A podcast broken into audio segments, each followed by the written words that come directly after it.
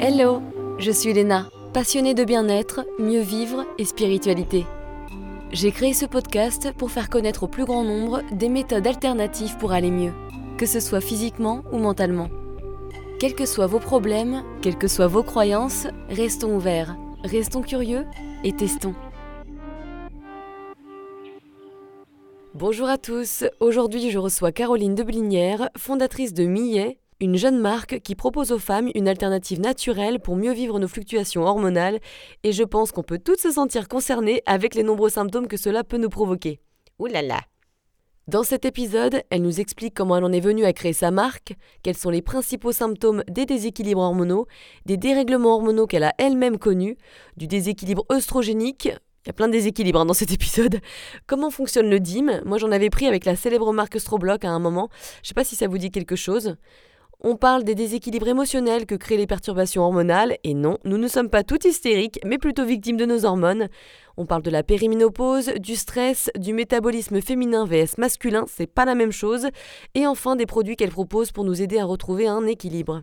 Bon, vous m'excuserez pour ma voix enrhumée, les enfants, ma voix enrubée.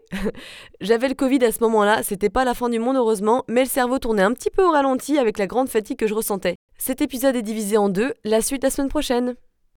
Bonjour Caroline, je suis ravie de te recevoir aujourd'hui. Bonjour Léna. Alors j'aimerais beaucoup en savoir plus sur ton parcours pour savoir d'où tu viens et ce qui t'a amené à vouloir créer ta marque puisque tu es cofondatrice de Millet. Alors raconte-nous.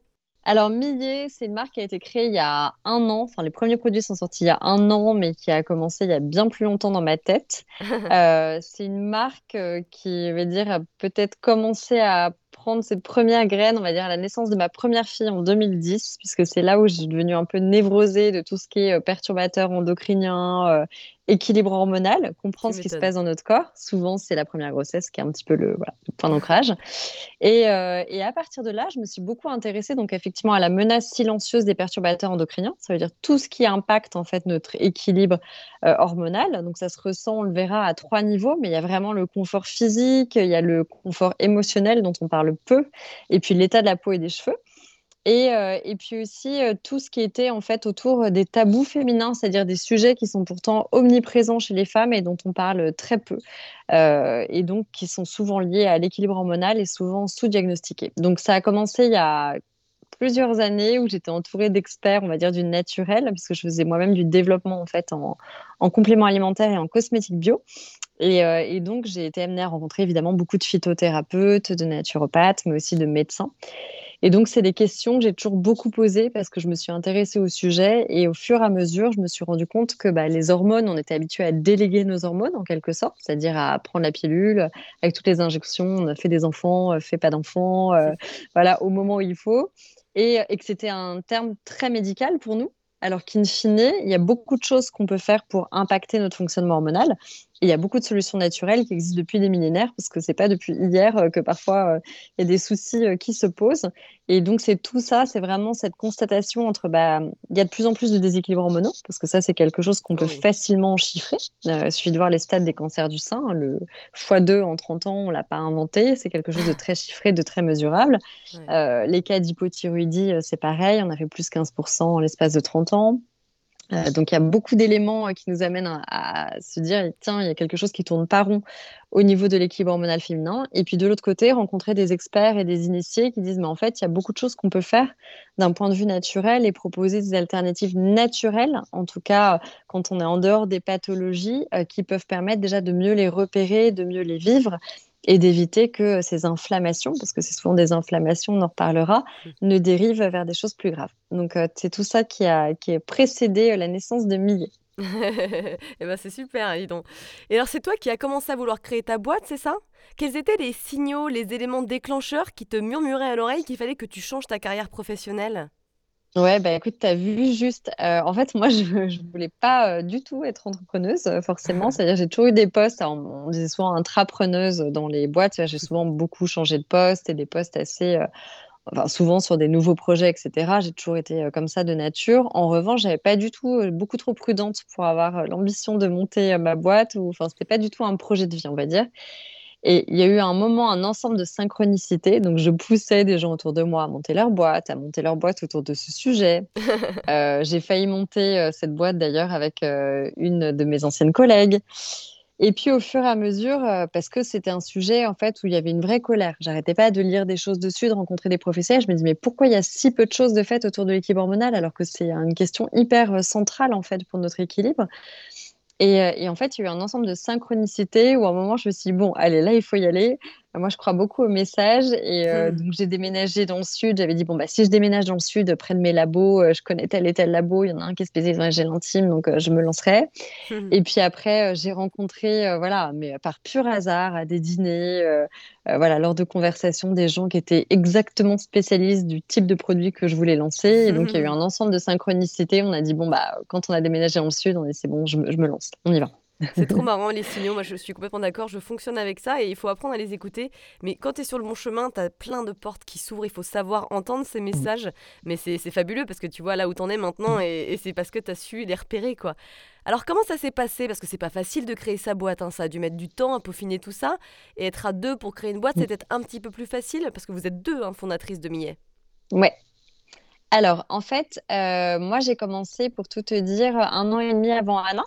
Donc au début, c'était trop drôle parce que donc Anna est vraiment ma meilleure amie. On reviendra à la signification de millet, mais millet, ça veut dire la bonne amie euh, en provençal. Alors, bonne amie pour deux raisons, parce que euh, c'est vraiment un nom qu'on a trouvé doux et l'idée c'est d'accompagner les, les femmes de manière vraiment experte et bienveillante. Donc c'était vraiment l'idée d'une marque lisible bonne amie, mais aussi c'est un clin d'œil à Anna que je connais depuis 25 ans. et en fait, Anna, fait partie donc de, copines de lycée, tu vois, ça ne me rajeunit pas. Euh, et en fait, elle m'a vachement poussée euh, quand j'ai parlé du projet, quand je cherchais des fameuses personnes pour lancer le projet. Elle m'a vachement poussée en me disant non mais vas-y, c'est un super projet, il n'y a pas de doute. Euh, et donc, elle a suivi le projet depuis le début. Elle m'a présenté euh, quelques associés avec qui ça n'a pas marché. Euh, donc, en fait, au, fur et à mesure, et puis au confinement, elle m'a dit Bon, bah, c'est bon, j'arrête, j'en peux plus, je veux quelque chose qui ait du sens. Ça fait un moment qu'elle réfléchissait à, changer de métier. je te rejoins sur le projet. Puis moi, je ne pouvais pas trouver mieux parce que c'était quelqu'un qui, en plus de m'avoir poussé, que je connais par cœur, avec qui on fonctionne bien, et qui, en plus, connaissait le projet depuis vraiment sa jeunesse, depuis le jour où j'ai dit bon ça y est, je me lance, je vais créer ma marque. On avait littéralement une WhatsApp list, ça a été dedans depuis le départ avec toutes les personnes avec qui j'avais travaillé. Donc en fait, voilà, ça a été une évidence.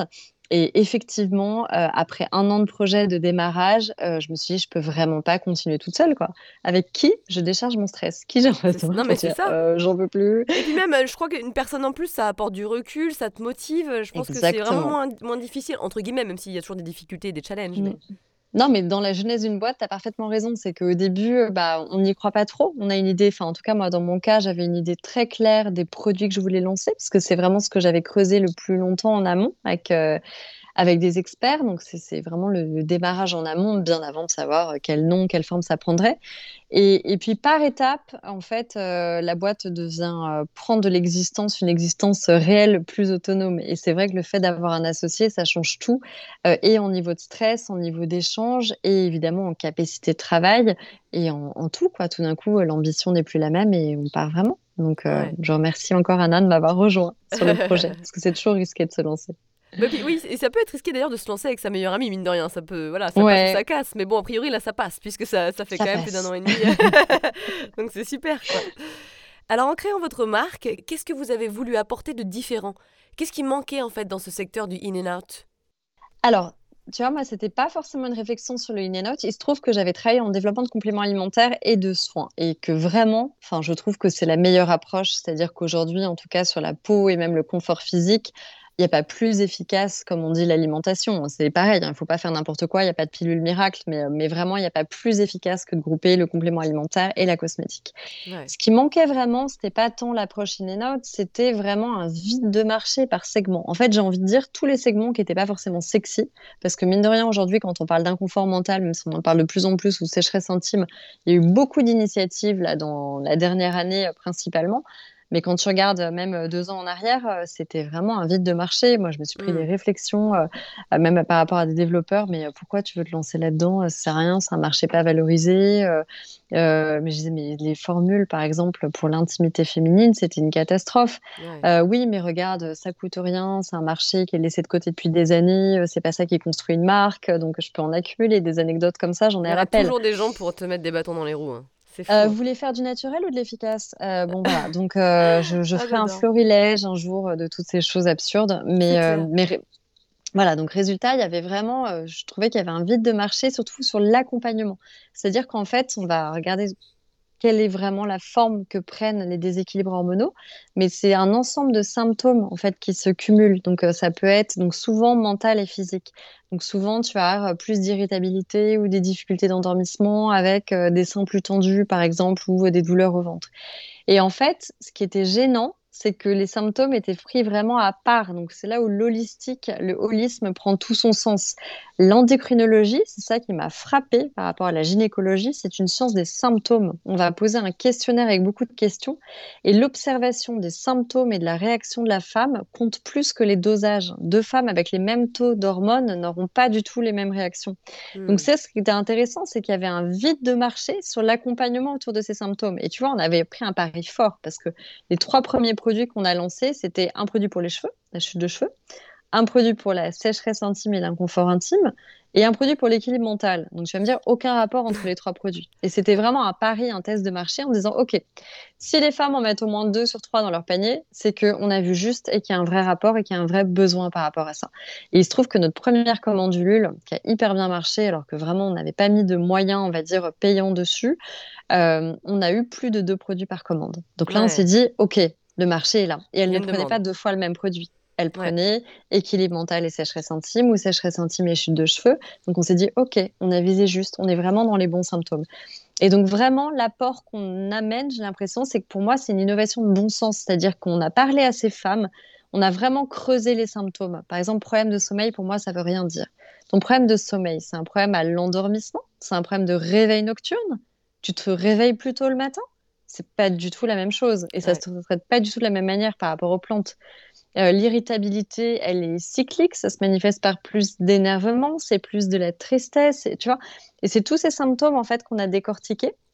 Et en fait, on a mis en face des experts et les experts avaient beaucoup de solutions en main, mais ne savaient pas forcément le traduire euh, par rapport à ces femmes. Et les femmes en face étaient très très claires sur leurs symptômes. Et donc nous, on a vraiment voulu faire du bon sens, c'est-à-dire euh, un petit peu récupérer le meilleur des deux mondes et se dire bah, qu'est-ce qui nous paraît le plus adapté?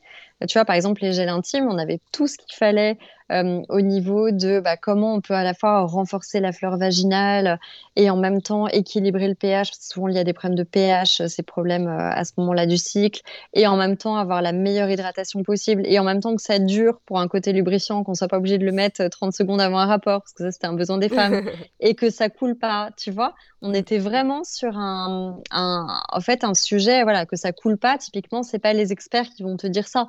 c'est les femmes qui vont te dire, bah, en fait, nous, c'est embêtant quand on a des problèmes, par exemple, de confort sexuel, de dyspareunie, très fréquents pour, pendant plein de troubles, euh, de, par exemple, d'endométriose, mais aussi d'aménorrhée ou à plein d'étapes de la vie, après des traitements, des femmes sous chimio. Elles n'ont pas forcément de sécheresse intime installée. Donc c'est pas la même chose. Hmm. Et en marketing, on a tendance à hyper segmenter alors que les causes racines sont les mêmes. Donc nous, l'idée, c'était vraiment de faire le produit de bon sens le plus complet parce qu'en fait, on n'a pas le temps de mettre 50 produits par jour non plus et de dire bah, ce produit, il faut qu'il soit à la fois hydratant, euh, qui traite les dyspareunies, euh, qui l'équilibre quand on a tendance à avoir des irritations, des démangeaisons, qui puisse jouer le rôle du lubrifiant et en même temps bah, qui coule pas parce que euh, on n'a pas envie non plus de, sentir une sensation désagréable dans sa culotte et qu'il y a des femmes qui ont moins de sécheresse intime et, et qui ont quand même besoin d'avoir un soin équilibrant. Donc c'est vraiment du bon sens. On avait l'impression de combler un vide de marché pour répondre à ta question. Ouais, non, non, c'est hyper intéressant, c'est super. Hein. On sent la passion en plus derrière et les connaissances et les, les, années de recherche, à mon avis, dedans. Mais justement, revenons à la base, on en a vite fait aborder. Mais quels sont les dérèglements hormonaux les plus fréquents? Comment on peut les reconnaître et sur lesquels vous proposez des solutions? Mmh. Écoute, les plus fréquentes, tu vois, moi j'essaye d'être vraiment, vraiment euh, on va dire, chiffrée euh, dans, ce que je donne je pense qu'on ne voit que la partie euh, émergée de l'iceberg. Ça veut dire que tu vois, l'endométriose, on commence à donner des chiffres, on commence à dire euh, c'est euh, à peu près 10% des femmes. En fait, quand tu parles avec des experts, ils te disent qu'ils pensent qu'il y en a plus de 30%, parce qu'on a beaucoup de mal à l'identifier, comme tu le sais. le SOPK, on estime que c'est aussi 10% des femmes. après, des déséquilibres à un moment de la vie et la périménopause, on considère que c'est à peu près 70% des femmes et que ça dure de 7 à 15 ans. Donc moi, je me suis amusée à mettre bout à bout, on va dire, les stats les plus faibles. Et tu te dis, mais en fait, ça concerne 80% euh, des femmes, quoi, et 95% des femmes à un moment de leur vie. Donc, euh, les déséquilibres hormonaux, c'est très rare de passer euh, complètement euh, à travers. C'est-à-dire qu'il y a toujours un moment dans notre vie où on va être face à un déséquilibre hormonal parce qu'il peut y avoir l'action d'un traitement, un choc émotionnel. C'est extrêmement lié. Les hormones, Ah c'est oui. pas que les hormones sexuelles. Il y a les neurotransmetteurs. Le stress est un des perturbateurs endocriniens numéro un. Donc, en fait, une femme souffrira toujours à un moment ou à un autre de déséquilibre hormonal, même s'il n'est pas forcément chronique. Les principaux symptômes à repérer c'est quand il y a des éléments cycliques. Alors, pas forcément tenir un tableau de bord, un petit carnet, mais au moins avoir conscience de ces cycles. Nous, c'est Mm. pas une- un hasard si on a monté Millet à l'aube de nos 40 ans. Je pense qu'on a mis 40 ans à comprendre notre fonctionnement cyclique. Et en fait, on est en train de redécouvrir, tu vois, même à l'aune de la médecine actuelle, on est en train de redécouvrir énormément de choses autour de la différence du métabolisme homme-femme. C'est-à-dire qu'on a toujours considéré que c'était les mêmes. Or, les, hormones ont un énorme impact sur le métabolisme féminin, la manière dont on métabolise les médicaments et tout ça. Donc, il y a tout un pan de santé féminine qui va être redécouvert, euh, vraiment euh, réinvestigué à l'aune de ces résultats.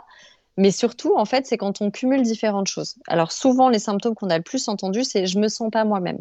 Et ça, ça peut prendre plein de formes différentes. Ça peut être ne pas se reconnaître euh, d'un point de vue physique, ça peut ne pas être reconnaître son odeur, des choses dont on parle très peu, euh, des odeurs qui changent. Euh, ça peut ne pas se reconnaître parce qu'on a tout d'un coup, on a un état de tristesse émotionnelle, de perte de confiance en soi, d'hypersensibilité qui n'est pas notre état habituel. Mm. Euh, ça peut être vraiment physique, donc impacter le sommeil. Ça peut être très digestif. La sphère digestive est très liée aussi. C'est des grandes choses systémiques. En fait, le microbiote, les hormones, c'est vraiment ce qui régule le corps et les émotions. Je Donc, euh, typiquement, il y a beaucoup de femmes. Bah ouais, et tu vois, il y a tellement de femmes, par exemple, qui nous ont dit, et on se reconnaît ensuite, tu vois, Mm. transit euh, qui euh, devient euh, en gros euh, moins facile, un peu de constipation avant les règles, et puis après, paf, le transit qui s'accélère au moment où tu as les règles, ça c'est très lié aux prostaglandines aussi, mais ça veut dire qu'il y a quelque chose à réguler. Euh, les ballonnements, la rétention d'eau, le fait d'avoir le ventre et les seins un peu congestionnés, les seins tendus et lourds, enfin voilà, il y a un ensemble de symptômes euh, qui fait dire que, surtout quand c'est cyclique, ça veut dire que ça a tendance à revenir, euh, que c'est d'origine hormonale. Et ça, c'est vraiment quelque chose, euh, le côté cyclique qui est extrêmement important. Euh, parce que euh, voilà, un mal de sein cyclique, euh, ce n'est pas du tout une pathologie forcément lourde, mais par contre, c'est qu'il y a un déséquilibre et que le corps envoie un message. Il faut vraiment, s'il vous plaît, croire dans l'intelligence du corps. Une émotion, une douleur, c'est un message que le corps nous envoie pour nous indiquer qu'il y a quelque chose à faire. Et il y a un truc très intéressant quand on regarde euh, toutes les études autour du syndrome prémenstruel, qui sont malheureusement trop peu nombreuses aujourd'hui, Mhm. mais c'est que le, le syndrome prémenstruel, en fait, ça serait une sorte de régulation de la toxémie de l'organisme. Ça veut dire qu'en fait, tous les mois, le fait d'avoir une ovulation, quand elle n'est pas bloquée, c'est aussi quelque chose de très important pour, euh, pour voilà, réguler l'organisme. On est en train de redécouvrir certaines vertus de l'ovulation qu'on n'avait pas voilà, découvert ou investigué avant. Et donc, ça révèle un petit peu l'état de l'inflammation de l'organisme. Donc, dès qu'on a euh, trop de douleur, trop d'inconfort physique ou mental, c'est révélateur euh, du fait qu'il y a quelque chose qui ne se fait pas bien voilà, au moment du cycle. Et donc, aider le corps à donner un coup de pouce pour mieux réguler. Parce qu'on n'a pas à subir ça tous les mois. Ça fait beaucoup, quoi. Ouais, ouais, complètement. Et, c'est vrai que je me retrouve un peu là-dedans parce que moi, ça allait très bien depuis quelques temps. Et depuis Mm. août, j'ai un jour, où j'ai, quand, je- quand j'ai mes règles, j'ai des énormes douleurs, des grosses contractions, euh, de- des crampes, je ne sais pas, enfin ce genre de, de, de- symptômes. Ça part, etc. Et c'est depuis août, tu vois. Donc là, justement, je, vu que ça devient cyclique, bah, je, je suis en train de- d'essayer de contacter des personnes pour euh, faire un petit point, pour voir. Voilà, j'écoute le message de mon corps, Ouais, justement. bien, tu as bien raison. Et tu n'as rien changé de particulier depuis août dans Non. ta routine? Non, non, non, non. Non, non, mais tu, il faut, il faut toujours faire des changements. Tu vois, par exemple, la phase de périménopause, par exemple, c'est quelque chose de, très intéressant aussi. C'est que il y a beaucoup de femmes qui, euh, par exemple, supportent moins bien, euh, tu vois, euh, euh, ça peut être l'alcool, ça peut être certains aliments, euh, ça peut être. euh, En fait, c'est une phase où le corps change. Il y a des phases où le corps change. En fait, il passe à un autre état. Donc, c'est pas une pathologie. C'est juste ces phases un petit peu de tempête hormonale. Donc, tu vois, si je te résume, tu as vraiment euh, l'entrée dans la puberté, qui est la première phase de, de, voilà, de rentrer dans ces tempêtes hormonales. Après, tu peux en avoir plusieurs. La grossesse en fait partie, évidemment, le postpartum. Et en fait, tu peux avoir plusieurs phases comme ça qui, euh, qui sont des petites phases de tempête hormonale où tu passes à un autre état. Et donc, il y a des choses que tu vas moins bien métaboliser ou parce que, comme tes niveaux d'hormones vont changer ou fluctuer, Euh, il y a des choses que tu supportais très bien avant que tu vas moins bien supporter. Donc, c'est des phases où, en fait, il faut vraiment apprendre à comprendre notre biochimie et apprendre aussi, euh, c'est peut être très intéressant, tu vois, dans ton cas et dans le cas de nombreuses femmes, de faire une petite prise de sang pour dire, bah, tiens, est-ce que j'ai quand même un profil biochimique où j'ai tendance à manquer euh, de telle ou telle vitamine, de tel ou tel minéraux?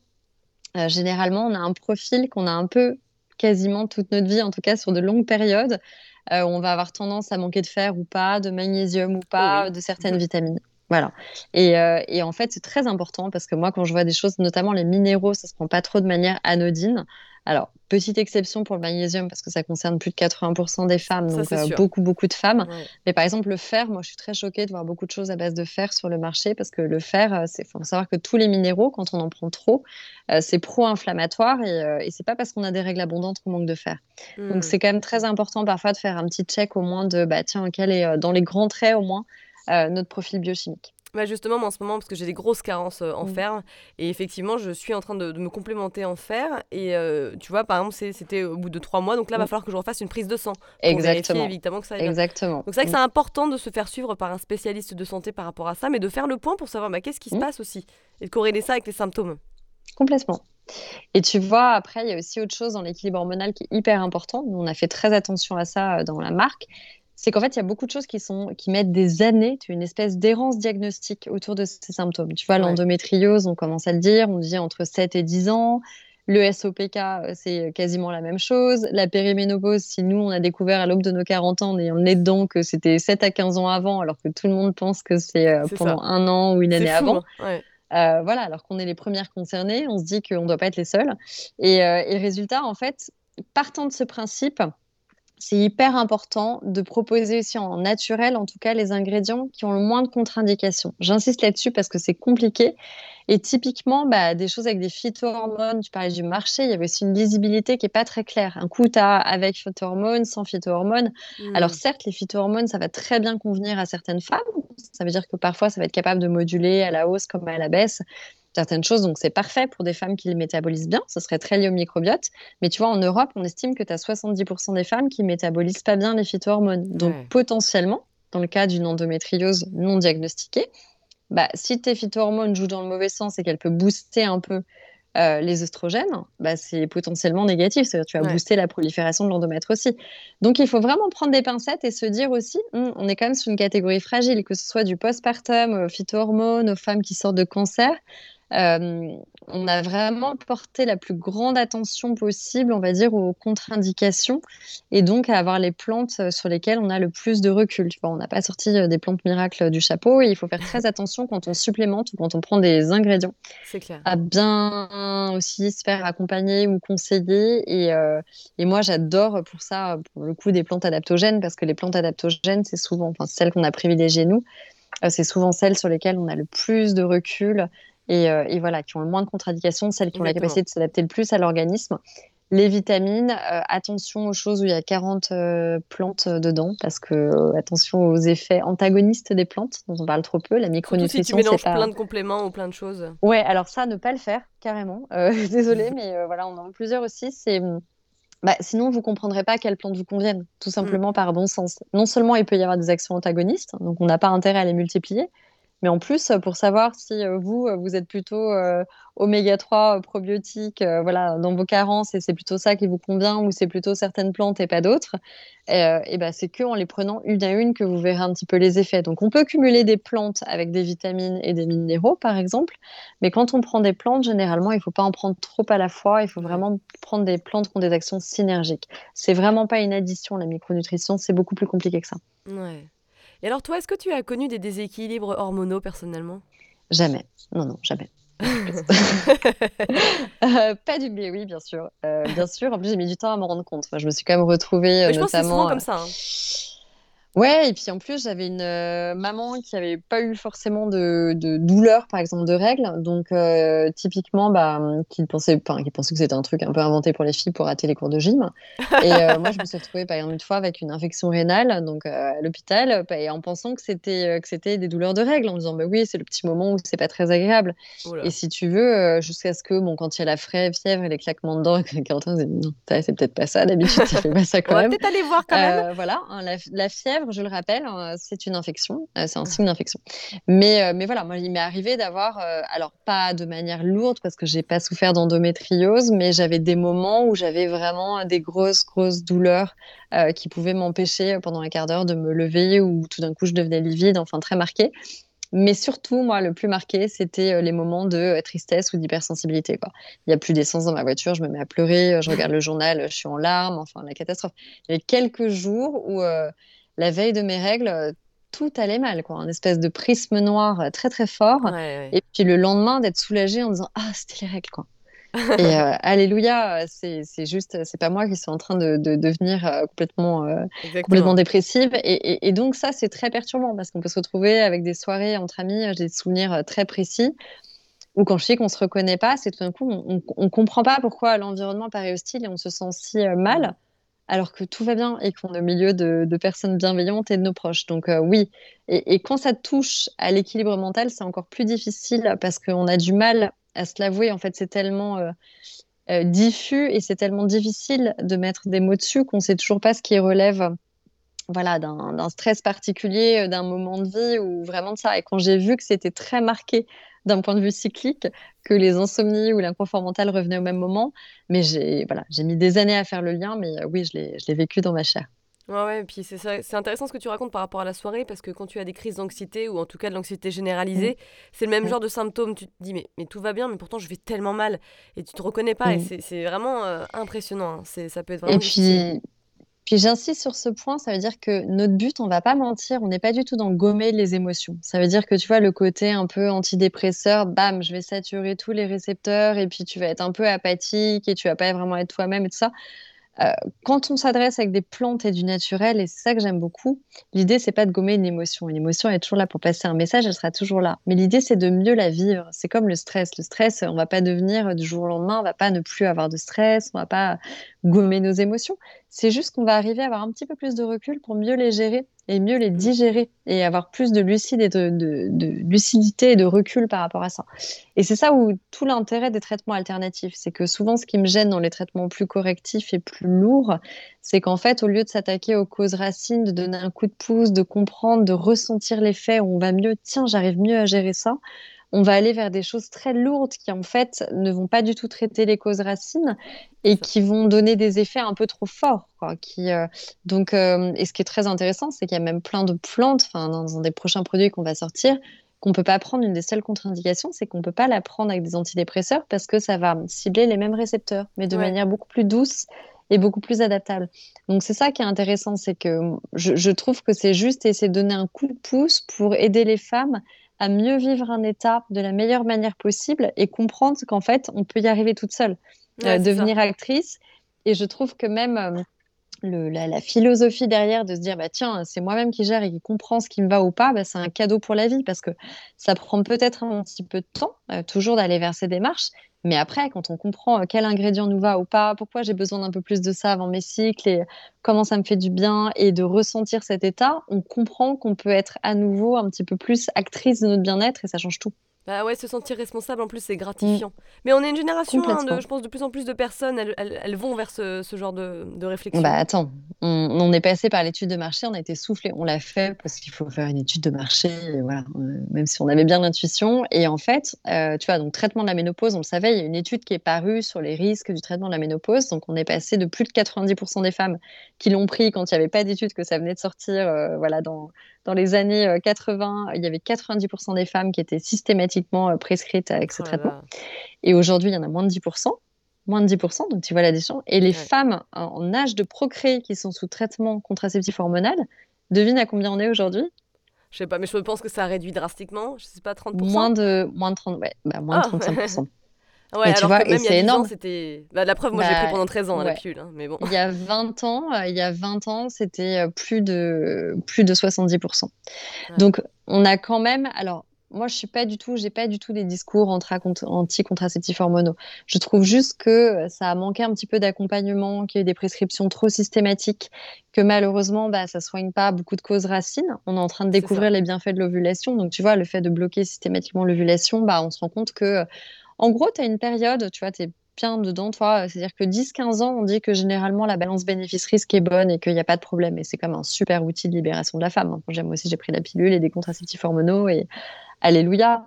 Mais euh, on est en train de se rendre compte que voilà, parfois on le prescrivait trop tôt. Par exemple, prescrire trop tôt la pilule pour des problèmes d'acné ou de confort avant même que les cycles soient installés, bah, c'est pas forcément une bonne idée.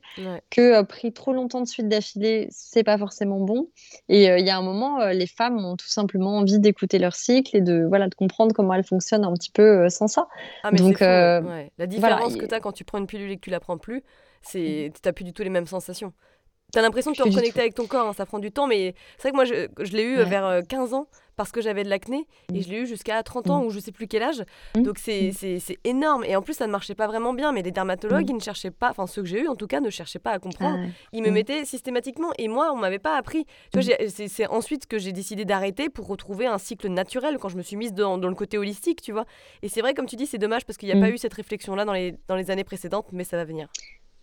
Ouais, Ouais, ouais, ça va venir. Et puis, il euh, faut aussi dire qu'on a l'âge de pierre au euh, niveau contraceptif, hein, parce qu'on n'a quand même pas beaucoup de choix. Et on n'a pas et, euh, voilà, entre un, entre un stérilet en cuivre, moi, et tous les moyens contraceptifs hormonaux, donc si on veut sortir du hormonal, si on veut sortir de bloquer l'ovulation, il n'y a pas beaucoup de choix. Et en fait, ça avance beaucoup. Donc, petite bonne nouvelle, ça avance beaucoup outre-Atlantique, parce qu'on va enfin avoir des premiers dispositifs un, un peu innovants. Alors, ça met beaucoup de temps à venir sur le marché mais qui vont permettre, par exemple, de juste modifier un petit peu la glaire. Euh, il y a aussi les pilules pour hommes qui reviennent sur le tapis, où il y a beaucoup d'études aussi. Mais tu vois, de modifier un petit peu la glaire euh, cervicale pour qu'en fait, on puisse pas, que les spermatozoïdes ne puissent pas, euh, progresser exactement, sans qu'il y ait d'hormones dedans. Donc, il y a des nouvelles pistes intéressantes, mais on a été à l'âge de pierre pendant des années, parce que ah, le choix entre stérilet au cuivre ou contraceptif hormonal, il n'est pas normal. Ah ouais, ouais, non, non, c'est clair. Ouais, ouais. Ah, c'est intéressant ce que tu dis, je ne savais pas, donc c'est bien si ça avance un petit peu. Euh. Ça avance, je te garantis que ça avance. Et alors, euh, donc en parlant de, ce truc-là, euh, vous aidez aussi sur la dominance oestrogénique, hein, et plein de femmes en souffrent sans le savoir. Ça se caractérise comment et pourquoi on peut en souffrir? C'est quoi les facteurs? Alors, la dominance oestrogénique, ouais, tu fais bien d'en parler parce qu'en fait, c'est vraiment une des, un, des facteurs. C'est pas une pathologie en tant que telle. La dominance, c'est, on veut dire, les, hormones interviennent toujours l'une par rapport à l'autre. Dominance oestrogénique, ça veut dire globalement le corps a trop d'œstrogène par rapport à la progestérone. Donc, en quoi c'est embêtant C'est qu'en fait, euh, aujourd'hui, on est dans un environnement hyper pro-œstrogénique. C'est-à-dire qu'on parle beaucoup des perturbateurs endocriniens. Donc euh, tout ce qui est contenu dans les euh, plastiques, euh, des meubles en mélaminé, les cols, le PVC, enfin des éléments qui nous entourent, quand on réchauffe le plastique au micro-ondes, pour citer que ça, les produits ménagers, etc. Et en fait, ces microplastiques sont en grande partie des xénostrogènes, c'est-à-dire qu'en fait, ils vont cibler, imiter ou voilà, vraiment être proches des récepteurs des œstrogènes. Et résultat, ce qui pose problème, c'est que on est un petit peu saturé d'œstrogènes aujourd'hui. En plus, il y a le stress, pour dire le stress chronique, un des, des grandes causes en fait de stress chronique qui va quand on est trop de stress, on va épuiser nos glandes surrénales qui produisent ce cortisol. Et en fait, le seul moyen qu'a l'organisme qui ne peut pas vivre sans cortisol de continuer à produire du cortisol, c'est de dégrader la progestérone en fait en cortisol. Donc en fait, on va encore diminuer le niveau de progestérone par rapport aux oestrogènes. Donc gros déséquilibre entre l'oestrogène et progestérone. Voilà. Et si je résume de manière hyper caricaturale, même si c'est pas très subtil, c'est que les oestrogènes, c'est l'hormone qui va avoir tendance à stimuler et la progestérone à calmer. Donc c'est pour ça qu'on va couper tout de suite les oestrogènes, par exemple en cas de cancer ou de pathologie, parce que ça va tendance à surstimuler les cellules. Pareil en cas d'endométriose, c'est ce qui va surstimuler la prolifération de l'endomètre. Et en fait, il y a beaucoup de pathologies, on voit même en endométriose, en SOPK, etc., où il y a aussi un phénomène de dominance oestrogénique. Ça veut dire que mmh. même le SOPK, où en fait on va avoir tendance souvent à avoir trop d'androgènes euh, dans le corps, donc trop de testostérone, ce qui va créer une hyperpilosité, la chute des cheveux, etc. Et ben en même temps, on cumule de la dominance oestrogénique. Donc moi, j'attire beaucoup l'attention là-dessus, parce que je dis, c'est hyper important de euh, justement faire attention à quelques symptômes, donc un excès de nervosité, d'irritabilité, euh, du mal à trouver le sommeil euh, la veille de ses règles, le fait d'avoir les seins tendus. ça, c'est des symptômes très très caractéristiques de la dominance oestrogénique. Quand on les cumule, la rétention d'eau aussi dans les tissus. les fringales qu'on peut avoir avant les règles, ça c'est vraiment des signes cumulés. Encore une fois, c'est pas un signe isolé, c'est des signes cumulés qui sont très évocateurs de dominance œstrogénique. Donc c'est vrai que nous, on fait très attention à pas avoir de pro-œstrogénique, de pas avoir de phytohormones. Et aussi, on a même un, voilà, un élixir détox qui est intéressant parce qu'il va vraiment traiter en fait le fait d'avoir trop d'œstrogène, en fait, l'idée, c'est de donner un coup de pouce à l'organisme, dire bah, si on est dans un contexte hyper pro-œstrogénique et qu'on a trop d'œstrogène, aidons le corps à mieux réguler les, hormones et à mieux l'éliminer naturellement. Et donc, dans ce contexte, euh, c'est toujours cette même histoire de gérer l'inflammation. Quand tu as un déséquilibre dans la symphonie hormonale, comment tu aides à gérer l'inflammation? Bah, Tu vas corriger l'élément perturbateur qui est un petit peu en trop. Donc, on est vraiment dans cette logique de soutenir le foie, qui est l'organe central de régulation des hormones, avoir beaucoup d'antioxydants. Donc, ça est pareil dans l'alimentation, des anti-inflammatoires, des antioxydants pour diminuer le niveau d'inflammation. Et puis voilà, donner un petit coup de pouce à l'organisme pour qu'il aide à mieux réguler tout ça. Mmh. Et parlons du DIM, hein, parce que j'ai vu qu'il y a du DIM dans, ce, dans un de ces produits, enfin dans un de vos produits, pardon. Et c'est super intéressant parce qu'il y a quelques années, je devais le commander moi aux US, ça s'appelait Ostroblock, je sais pas si tu connaissais. Ouais, ouais, tout à fait. Alors c'est quoi le DIM alors le DIM, donc le petit nom euh, scientifique, c'est du méthane de brocoli. Et en fait, le méthane, si tu veux, c'est un précurseur de euh, glucoraphanine. Et le glucoraphanine, en fait, c'est la seule enzyme qui va permettre de dégrader euh, des œstrogènes, euh, donc de haut grade en bas grade, pour qu'ils puissent être éliminés par le foie. Donc ça, c'est la petite parenthèse. Hum. Mais en gros, euh, c'est vraiment l'aliment sur lequel il y a eu le plus d'études, qui vient des crucifères. Donc c'est en gros le chou, le brocoli, etc. Mais c'est vraiment l'actif clé qui va permettre de mieux éliminer en fait les œstrogènes spécifiquement. Et c'est ça qui est intéressant parce que tu vois, souvent on a tendance encore à voir les choses de manière trop schématique. Je sais pas si tu as vu, mais sur autour de l'acné hormonal, par exemple, on dit beaucoup de choses en disant bah, finalement, euh, quand tu es dans la phase où tu as beaucoup d'œstrogènes, c'est bon pour l'organisme, tu as une plus belle peau, la peau est plus élastique, il y a moins d'acné. Et puis la phase où les œstrogènes baissent, où il y a plus de progestérone, donc avant les règles, c'est le moment où l'acné ressort, etc. Ok, c'est vrai sur des principes mécaniques, mais en fait, quand tu as trop d'oestrogènes circulant dans le corps, tu as trop d'inflammation. Donc, mm. en fait, ça va entretenir cette inflammation. Donc, ça va entretenir notamment les problèmes de peau. Donc, tu vois, nous, euh, c'est complètement atypique de se dire, bah, sur notre élixir détox, on se positionne en mettant du dîme de brocoli et puis plein de plantes qui vont stimuler les émonctoires. Parce qu'en fait, nous, notre parti pris, c'est que vu qu'on est à peu près tout en dominance œstrogénique, on a plutôt intérêt à éliminer les œstrogènes pour aider le corps à retrouver un état d'équilibre, ce qui va permettre d'avoir moins d'inflammation. Et qui dit moins d'inflammation, dit moins aussi d'acné hormonal, puisque l'organisme a moins de choses à réguler. Mm. Donc, euh, tu es dans un positionnement un petit peu différent. Mais euh, effectivement, quand on voyait avec euh, des, bah, des, gynécologues et même des endocrinos, ils ont tendance à dire attention, on, a tous un petit peu trop d'oestrogènes et il y a même des femmes ménopausées parce qu'on sécrète encore des oestrogènes quand on est ménopausé, qui ont tendance à être parfois en dominance oestrogénique. Il faut savoir que, voilà, en général, on est tous dans des environnements tellement pro-œstrogéniques que les cancers du sein augmentent même chez l'homme. On le sait peu, mais il y a 1% des hommes qui ont des cancers du sein. Donc tu vois, tu as des choses un petit peu factuelles comme ça qui te donnent une idée du contexte. Mais comme tout ça est très récent, on parle vraiment d'épigénétique quand tu parles de l'environnement, euh, c'est des choses dont on parle encore assez peu de manière claire aux femmes. La suite la semaine prochaine?